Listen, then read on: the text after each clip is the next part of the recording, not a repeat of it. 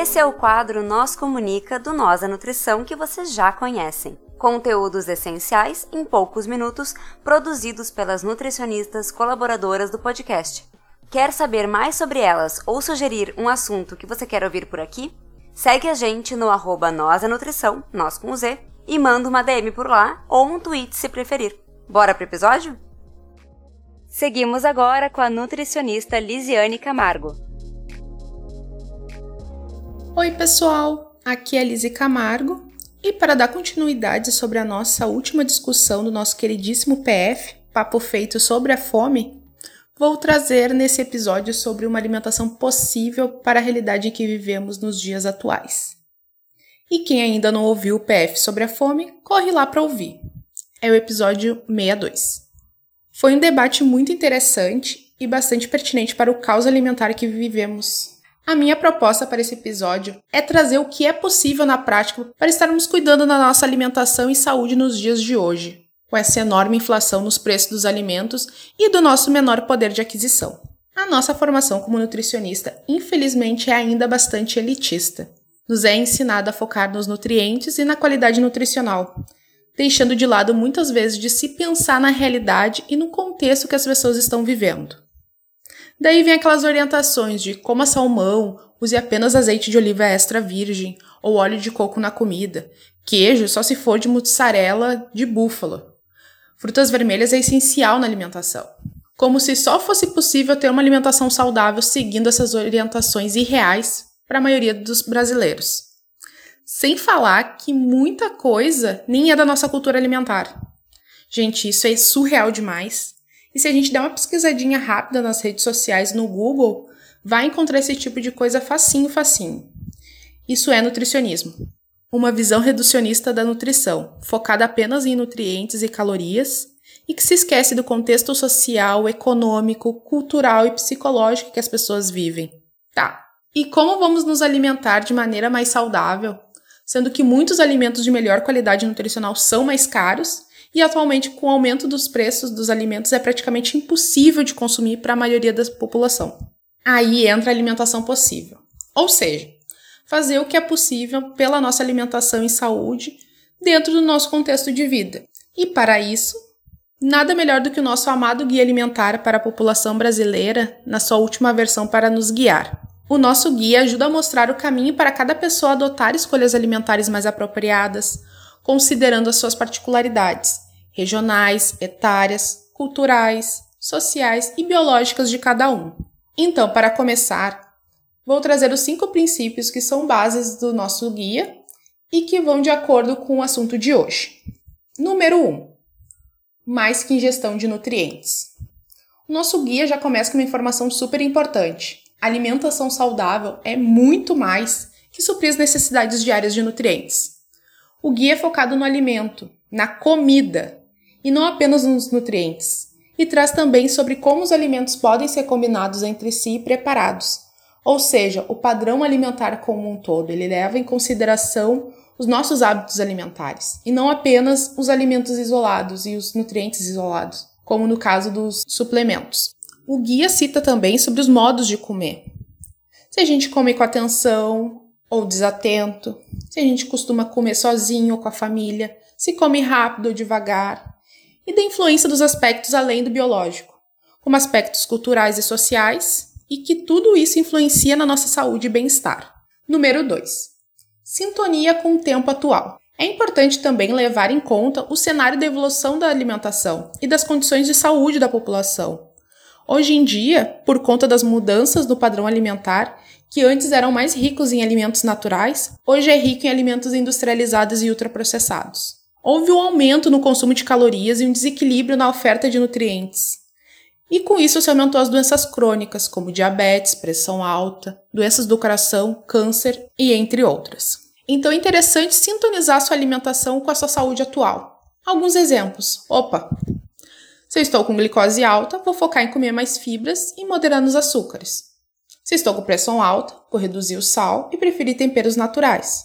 Se meu colesterol está alto, vou ver como é que está o meu consumo de gorduras, reduzir alimentos gordurosos, frituras e ultraprocessados. Número 3.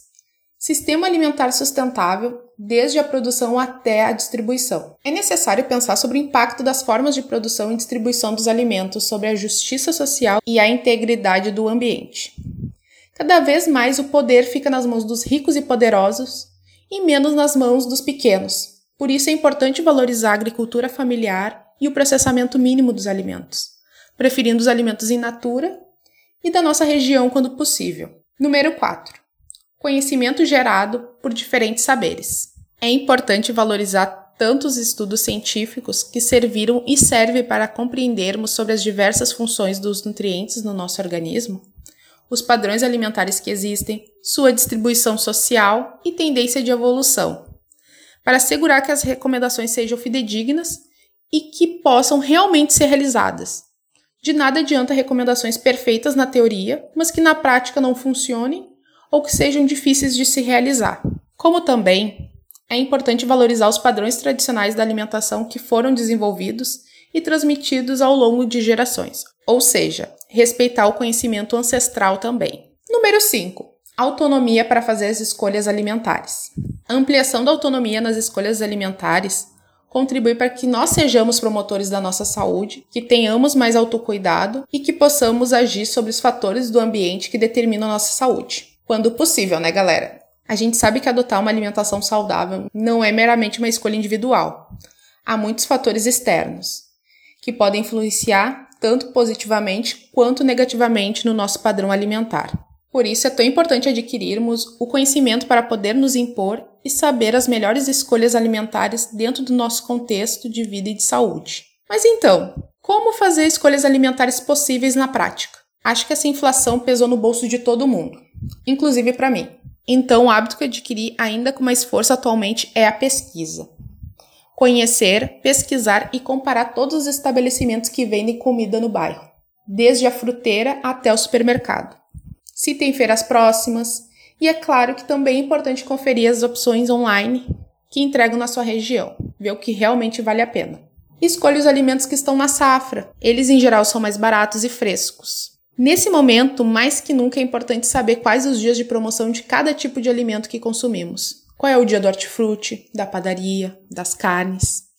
E também se essas promoções não são só balelas e mais uma forma de nos fazer consumir ainda mais. Além de ser importante também observar a data de fabricação e de validade dos alimentos. Se estão com uma aparência boa, ou se estão vendendo gato por lebre. Ainda mais nesse momento de vulnerabilidade, os estabelecimentos querem lucrar com o nosso desespero. Outro ponto importante a se observar é o tipo de processamento pelo qual o alimento passou, preferindo sempre que possível os alimentos in natura ou minimamente processados, consumir moderadamente os alimentos processados e evitar os alimentos ultraprocessados, quando possível. Quem quiser saber mais, já falei aqui no nosso sobre a classificação nova. É o episódio 2 do Nosso Comunica. Confere lá. Infelizmente, com o aumento do preço dos alimentos, aumentou ainda mais o consumo de alimentos ultraprocessados, especialmente pela alta oferta e disponibilidade mais fácil desses produtos. Uma das coisas que observei foi o grande aumento nos valores dos alimentos em natura. A cenoura, por exemplo, que era de 2 a 3 reais, chegou a 13 reais uma época. Aí temos a ilusão de que os ultraprocessados são mais baratos, graças ao grande marketing das empresas. Mas será que está mesmo? Vou trazer um exemplo. Meu marido adorava aqueles bifes tipo nuggets, mas subiu o preço e ele parou de comprar. Por aqui está quase 13 reais e antes era um real e pouco. Aí no dia da carne, essa semana, compramos quatro chuletas suína por menos de 7 reais. E eu fiquei refletindo. Se comprasse quatro bifes daqueles ultraprocessados, seriam quase 12 reais. Ou seja, quase o dobro do preço e com a pior composição nutricional. Por isso, precisamos ser críticos mais que nunca com a nossa alimentação. Notamos que as formulações estão cada vez mais processadas e com mais aditivos, como é o caso do leite condensado, que antes era apenas leite e açúcar, e às vezes tinha adição de lactose. Agora temos as misturas lácteas condensadas, que são adicionadas também de soro do leite, amido e gordura hidrogenada para baratear o produto. Mas que na prática, eles só aumentaram um pouco menos o valor e subiram ainda mais o valor do leite condensado, dando a ilusão que esse produto é mais barato. O mesmo processo já havia acontecido anteriormente com creme de leite de caixinha. Eu fico pensando nas pobres das confeiteiras que necessitam comprar produtos de qualidade para produzir os seus produtos. Como é que fica a situação? Além disso, Também temos a redução das porções comercializadas, como é o caso das barras de chocolates, que antes tinham cerca de 200 gramas e hoje tem cerca de 90 gramas, nos fazendo acreditar que estão mais baratas e que as empresas estão sendo legais e nos fazendo favor, nos ajudando, por ilusão.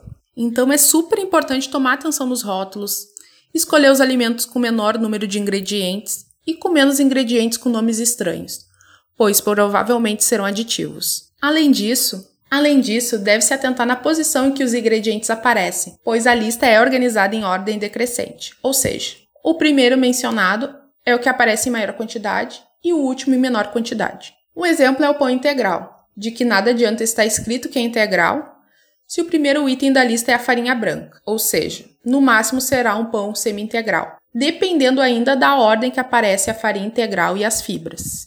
Um aplicativo que pode ajudar é o Desrotulando, que é feito por nutricionistas.